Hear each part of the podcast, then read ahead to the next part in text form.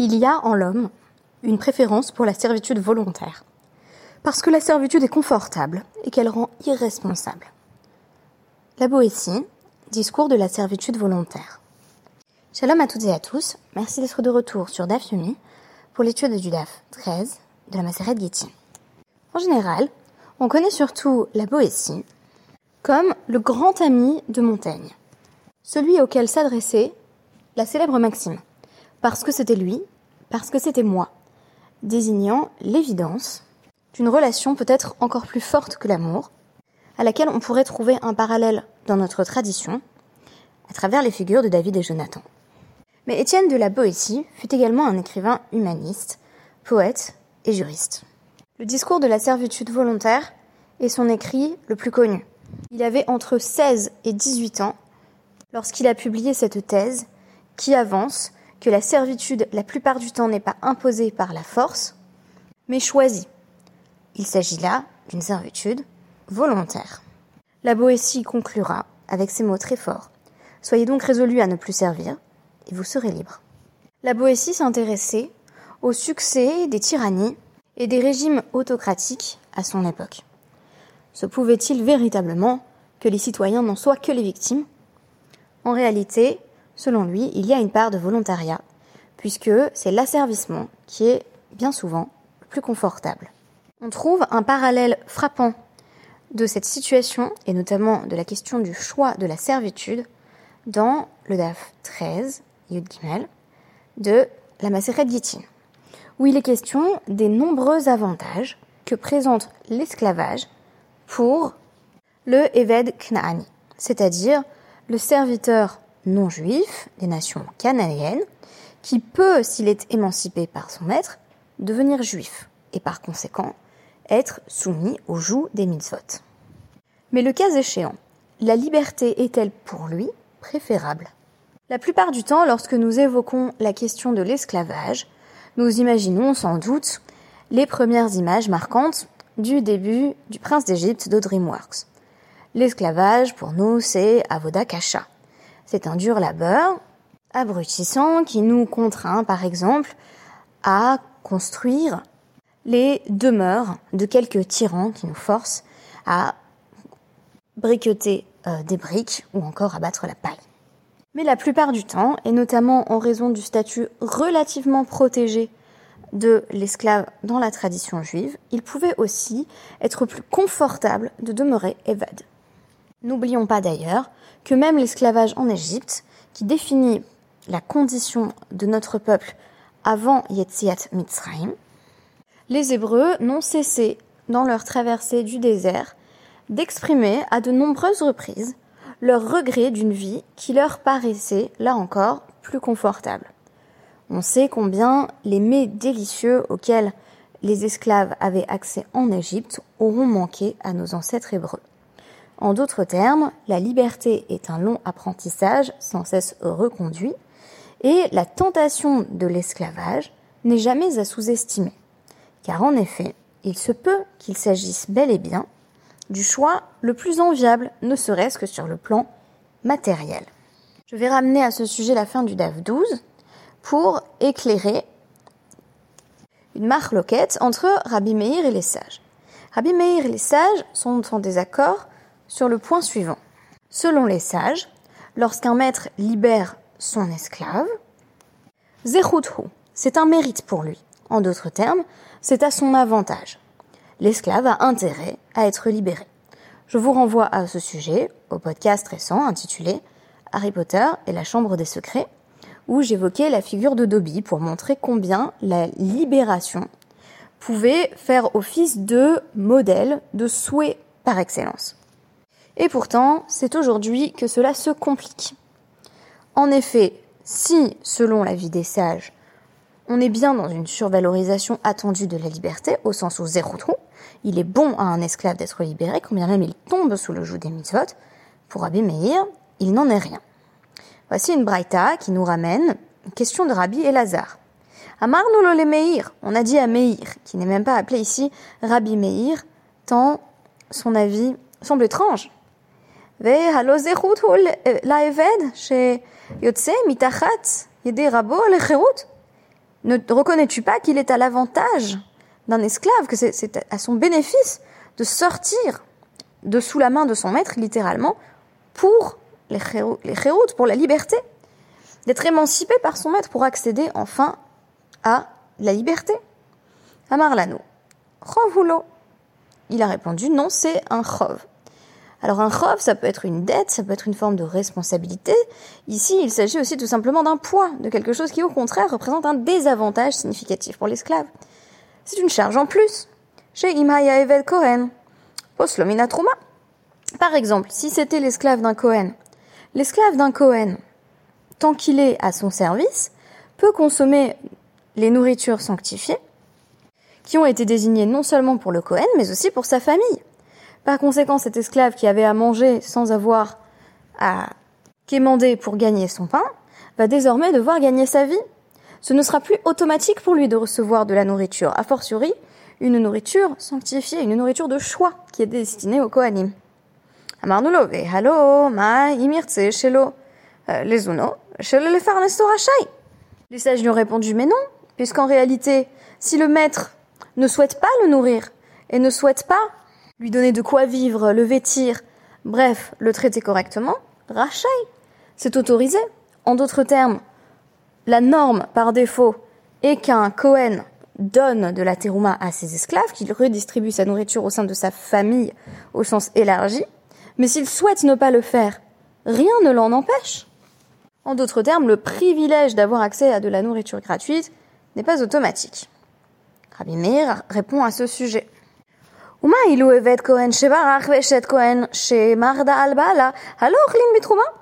Il dit, réponse donc de Rabbi Meir, mais l'esclave d'un Cohen qui s'est enfui de devant ce Cohen qui refusait de le nourrir, ou encore la femme d'un Cohen qui s'est rebellée contre son mari. N'est-il pas vrai que l'on a malgré tout l'obligation de leur donner de la terouma? C'est-à-dire que s'ils se présentent euh, devant une grange et disent euh, voilà, je suis la femme du Cohen un tel, on a l'obligation de leur remettre de la terouma parce qu'ils y ont accès en tant qu'ils font partie de la famille d'un Cohen. Ce Cohen-là euh, peut-être les affame et refuse de leur donner la nourriture qui leur revient. Notons d'ailleurs que ce n'est pas possible euh, dans le cas de l'épouse du Cohen, puisque euh, le Cohen n'a pas d'autre choix que de donner de la nourriture à son épouse, mais il peut négliger son esclave. Mais si l'esclave se présente malgré tout à la grange en disant je suis esclave d'un Cohen, on lui donnera malgré tout de la terouma. À l'inverse, L'esclave qui a désormais été émancipé par son maître Cohen ne mangera plus rien. Rovula. Mais on reconnaît ici que divorcer pour une femme est un chov. C'est un poids, c'est une charge, c'est une dette, c'est une responsabilité. En d'autres termes, là encore, c'est à son désavantage. Sheken, posla mina truma, ou asvida mina. Puisque, à partir du moment où son mari divorce d'elle, elle ne peut plus consommer la terouma, à laquelle elle avait accès à travers son mariage avec un Cohen, et par conséquent, elle est privée de nourriture. Là encore, on doit donc euh, donner du divorce, ou plutôt de la répudiation, un portrait euh, plus complexe que celui qui dérive simplement de la prise en compte de la notion de réchoute. En d'autres termes, oui, une femme est émancipée ou libérée quand elle est divorcée, mais elle a beaucoup à perdre sur le plan de ce qu'il faudrait appeler dans ce contexte le confort matériel. Et pour l'esclave, c'est pareil. Commentaire sur la Braïta. Amrile. Que les sages ont-ils répondu à Rabbi Meir lorsqu'il a avancé cet argument? Lehu Et que leur a-t-il répondu? Harika Amar Lehu. Hashavtuni al Mezonot, al Mezonot. Donc Rabbi Meir répond au Chachamim Ok, vous m'avez donné une explication pour la nourriture. C'est vrai qu'un maître n'est pas toujours obligé de donner euh, de la nourriture à son esclave. Donc on peut imaginer le cas d'un maître qui de toute façon ne nourrissait pas son esclave et dont on dit qu'il l'émancipe. C'est vrai que c'est à l'avantage de cet esclave. Mais qu'est-ce que vous avez à me dire sur le fait que, en général, euh, un esclave peut consommer la terouma et s'il se présente à la grange, il y aura accès. Rabbi Meir poursuivait, Ritema iba ezarek le gita ou le alma. Si vous me dites que le maître, euh, s'il veut euh, cesser de, nourrir son esclave, et donc le disqualifier euh, de l'accès à la terouma, l'empêcher de consommer la nourriture des Kohanim, il n'a qu'à lui jeter son guet, donc là encore un acte de séparation, mais cette fois-ci de séparation entre maître et esclave, qui est un, un get d'émancipation, donc il, le maître le jette à son esclave et l'esclave ne peut plus consommer de terouma. Et on nous dit, les alma. Alors l'esclave peut régler la situation en quittant son maître, en s'enfuyant et en courant par le monde, euh, de sorte qu'il ne sert plus son maître, mais il garde les privilèges associés aux esclaves des Kohanim. Tout simplement, il va pouvoir se présenter, là encore, dans n'importe quelle grange, n'importe où dans le monde, en disant je suis l'esclave d'un Kohen et il devra être nourri. Donc là encore, on peut rester esclave sans être physiquement en présence de son maître. Le joug, la tutelle, euh, ne se comprend pas simplement comme l'évocation, là, là encore disais-je, d'un dur labeur. Ce n'est pas que le maître fait travailler son esclave trop dur et qu'il aura la chance de ne plus travailler, puisque, au contraire, à partir du moment où l'esclave n'est plus sous la tutelle de son maître, il va devoir lui-même chercher des moyens de subsistance, et par conséquent, cette forme d'autonomie est associée à la perte d'un certain confort. On nous dit donc qu'on peut rester esclave tout en s'enfuyant de par le monde pour maintenir une certaine relation de parasitisme propre à l'esclave qui est entretenu, c'est-à-dire que même pas en échange du travail qu'il fournit, mais simplement parce qu'il est esclave, il bénéficie d'un accès à de la nourriture gratuite. Là encore, on peut donc parler de confort matériel qui rend plus difficile euh, de consentir à être libéré. On parle souvent de mentalité d'esclave, notamment au sujet des Hébreux en Égypte. Ici, on prend exactement en compte la même donnée, mais du point de vue de l'évêque Knaani. Il s'agit d'un esclave non juif qui, en devenant juif, va perdre un certain nombre de prérogatives. Et la Guimara de citer de nouveau au début de notre DAF 13 que euh, si l'esclave s'enfuit de devant son maître ou que d'ailleurs l'épouse euh, se rebelle contre son mari, il continue à pouvoir manger de la terouma, ce qui n'est pas le cas en cas de divorce ou d'émancipation. Shapir Kahamar Lehu. La Guémara compte les points en disant que Rabbi Meir a bien répondu. Rava va restituer ici la suite de l'argumentation en nous donnant le point suivant qui a été développé par les Chachamim. À savoir que quand bien même l'esclave peut s'enfuir, le problème, c'est que l'esclave reste la propriété de son maître. ou Si le maître Cohen euh, voit que son esclave joue des tours euh, et va s'enfuir pour pouvoir continuer à manger de la terouma sans même le servir, il n'a qu'à jeter une pièce de 4 dinars à n'importe quel non-Cohen, à n'importe quel Israël standard, et lui dire bah, je te vends mon esclave, de sorte que désormais il n'a plus aucune obligation de lui donner de la terouma, et l'esclave ne pourra plus non plus récolter de la terouma nulle part, puisqu'il sera désormais l'esclave d'un Israël. Autre note de la Gemara là-dessus, les rabbis Meir, Tenachevet Kohen, Eved Israël La plupart des esclaves, en effet, sont les esclaves de non-Kohanim, puisque les non-Kohanim, par définition, sont plus nombreux que les Kohanim. Donc, ce que dit Rabbi Meir marche bien pour l'esclave d'un Kohen avec cette obligation euh, du moins cette norme qui consiste pour le Cohen à partager sa nourriture avec sa famille étendue qui comprend euh, les serviteurs et les servantes. Mais que diras-tu dans le cas euh, de l'esclave euh, d'un Israël? Est-ce qu'on n'admet pas que le fait d'être émancipé est assurément à son avantage? Non, cette fois-ci c'est Rabbi Shmuel Bar Ravitzrak qui va mentionner une autre forme de confort. Mais donc pourquoi est-ce un chov pour cet esclave d'être libéré? Alors qu'il ne reçoit pas de nourriture gratuite, parce que il perd littéralement l'esclave, ou plutôt la servante cananéenne. Qu'est-ce que ça signifie? Que, alors que en tant qu'esclave cananéen, il pouvait euh, précédemment s'unir à une femme euh, de son rang, une esclave cananéenne, euh, cela lui est désormais impossible. À partir de son mariage, elle lui est interdite et il n'a plus le droit d'épouser qu'une juive. À des rabbins, ou Mais non, ça pourrait au contraire être mieux, puisqu'à partir du moment où il est émancipé, il est euh, permis pour lui d'épouser une femme libre. Et donc on nous dit, euh, il lui est préférable de vivre une vie de hefker, une vie en quelque sorte à l'abandon, sans propriétaire. C'est d'ailleurs ce que désigne en général le terme de hefker c'est-à-dire une vie sans règles, une vie sans normes, alors que nombreuses euh, sont les règles qui viennent régir la vie maritale entre un homme juif et sa femme. Tant qu'il s'unit à l'esclave cananéenne, c'est une vie de hefker, c'est une vie pleine de nonchalance, où l'on n'a pas toutes ces responsabilités dont il convient de se soucier. Et donc on nous dit, pourquoi est-ce mieux en fait avec l'esclave cananéenne pour euh, notre euh, esclave cananéen qui risque d'être libéré Eh bien parce que Zilale, c'est Zol, ça veut aussi dire en hébreu moderne, c'est pas cher. C'est très accessible. Sheikhale, c'est commun. Et aussi, elle lui est accessible en permanence, par opposition euh, à une femme juive avec laquelle il devrait appliquer les lois de Nida, passant donc un tiers à la moitié du mois à être séparé d'elle, et pris de salé. Et elle est, euh, la pris de toute, c'est la débauche. Il n'y a pas forcément de, de, restriction, même, même du nombre de, de partenaires, il y a une forme euh, d'accessibilité totale. Et en ce sens, on pourrait bien conclure que pour l'esclave, c'est un chov malgré tout d'être libéré. Alors on aurait pu nous ramener euh, d'autres exemples, et notamment nous parler du joug des 613 mitzvot, en disant c'est quand même plus facile euh, d'avoir la vie qu'il mène à présent, qui est une vie euh, relativement insouciante, quand bien même elle, elle, implique peut-être euh, certaines formes de, privation et, en tout cas euh, des, droits qui sont moins importants malgré tout pour ce, ce Evet Knani. On a quand même parlé de maîtres qui peuvent euh, renoncer à, à, nourrir leurs esclaves ou en tout cas ne pas prendre sur eux cette responsabilité qui nous semble indispensable. Mais en même temps, eh bien, on est totalement irresponsable quand on est esclave et donc on fait ce que l'on veut.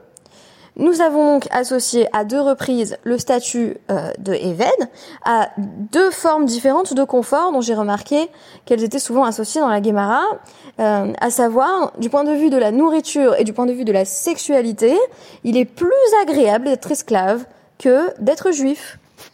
L'esclave ainsi a généralement accès à de la nourriture plus aisément, quand bien même euh, il ne se présente pas euh, en compagnie de son maître. Son seul statut d'esclave, notamment s'il est esclave de Cohen, lui donne accès euh, à de la nourriture. Et c'est une sécurité financière qu'il perdrait s'il en venait à être émancipé, puisque désormais il devrait lui-même gagner son pain afin de se sustenter. Et enfin, le point qui fonctionnait, qui s'appliquait à la fois aux esclaves euh, de Kohanim et aux esclaves d'autres membres du peuple juif, c'était l'argument de la liberté sexuelle. Même parmi mes amis non juifs, je constate souvent une forme d'insouciance quant à la question des relations sexuelles, du nombre de partenaires sexuels.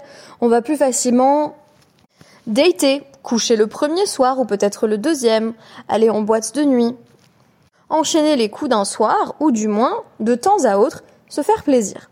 Et j'ai l'impression que le monde euh, occidental qui nous entoure regarde ces relations avec la plus grande insouciance, voire la plus grande indifférence. En d'autres termes, ça n'est pas moralement chargé, ni positivement, ni négativement. Parfois, au contraire, il est bien vu d'avoir le plus de conquêtes possible, et c'est notamment le cas pour les hommes, mais ce genre de choses est aussi, à l'heure actuelle, plutôt dédramatisé du point de vue des femmes, avec encore des, clichés sociaux qui persistent malgré tout. Le contraste est grand entre euh, cette forme de sexualité insouciante et les nombreuses exigences de Kedusha, de sainteté, qui s'appliquent aux membres du peuple juif, dont il est attendu de, euh, bien entendu, il s'agit des hommes comme des femmes, euh, qu'ils fassent montre de chasteté, et même dans le cadre du mariage, où on se dit enfin la sexualité est permise, d'ailleurs fort peu réglementée, en réalité, les nombreux impératifs liés à Nida font que les époux sont fréquemment séparés. On n'a donc pas cette forme d'accessibilité, euh, on n'a pas cette relation très directe à la sexualité, ne serait-ce que parce que dans le couple se pose presque toujours la question es-tu Nida, n'es-tu pas Nida que le mari pourrait poser à sa femme? La femme peut elle-même se poser la question à quel moment de mon cycle j'en suis? Est-ce que la relation est possible aujourd'hui ou non? Bref, on ne peut jamais faire l'amour en paix sans se poser de questions. Et cela est représenté comme une perte pour l'esclave. En d'autres termes, l'esclave troque une forme de liberté qui a une connotation très spirituelle et qui en même temps ne peut être dissociée du respect d'un ensemble de règles, c'est la liberté surveillée, la liberté sous le joug d'Hachem dont il est question ici. Et on perd euh, ce qu'on appelle peut-être dans le langage courant la liberté, c'est-à-dire ce que les petits-enfants appellent la liberté, c'est-à-dire le fait de faire ce que je veux. Donc un esclave en étant émancipé perd, c'est sûr, c'est un chov du point de vue d'une certaine définition de la liberté qui veut dire je mange ce que je veux sans faire d'effort et je peux coucher avec qui je veux. Et en même temps, ce qui n'est pas directement évoqué ici mais qui semble évident pour les sages, il acquiert une forme de Kherout, bien entendu là encore, Kherout comme liberté signifiant également gravé, qui s'inscrit dans la loi et qui par conséquent implique un plus grand nombre de contraintes. Toute la question est de savoir si ces contraintes ne pourraient pas être, in fine, plus libératrices. Merci beaucoup d'avoir partagé avec moi cette réflexion sur le statut de l'esclave et les avantages que présente ce statut. Je vous donne rendez-vous demain.